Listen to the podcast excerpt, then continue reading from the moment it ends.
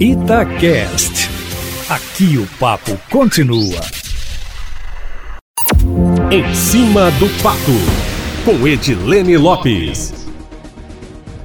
Depois da aprovação da reforma da Previdência, o projeto de privatização da Codemig, a Companhia de Desenvolvimento do Estado, é a prioridade do governo de Minas na Assembleia Legislativa na casa há exatamente um ano, Eustáquio. A proposta foi enviada junto com outros dois projetos, o que pede autorização para adesão ao regime de recuperação fiscal da União, que ainda não foi apreciado, e o que autorizou a antecipação dos recebíveis do Nióbio, que foi aprovado, mas até hoje a operação não deu certo. A esperança do governo, ao vender o que lucraria nos próximos 12 anos com a exploração do nióbio em Araxá, era arrecadar pelo menos 5 bilhões de reais, mas a operação não saiu do papel. Sem interessados para o negócio no mercado privado, o que piorou durante a pandemia, segundo o governo, o Estado adotou a estratégia de tentar fechar o negócio com o Banco Nacional de Desenvolvimento Econômico e Social, BNDES, o que nos bastidores consta que teria sido inclusive um dos primeiros objetivos do governo do Estado.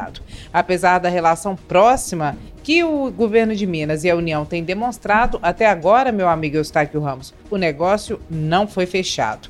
E, embora tenha conseguido aprovar projetos de grande interesse para o governo enviados até hoje para a Assembleia Legislativa, como a reforma administrativa, a reforma da Previdência, o orçamento, além das propostas relacionadas ao enfrentamento à pandemia, as aprovações acontecem aos poucos, Eustáquio Ramos, a conta gotas, à medida que o relacionamento entre o Executivo e o Legislativo vão se assentando, aos moldes do que sempre ocorreu ao longo do tempo. Os deputados que antes reclamavam não serem chamados para agendas do governador estão cada vez mais presentes, Eustáquio Ramos. Para o projeto da Codemig, o governo acredita que terá apoio e votos suficientes para aprovação da privatização completa da empresa.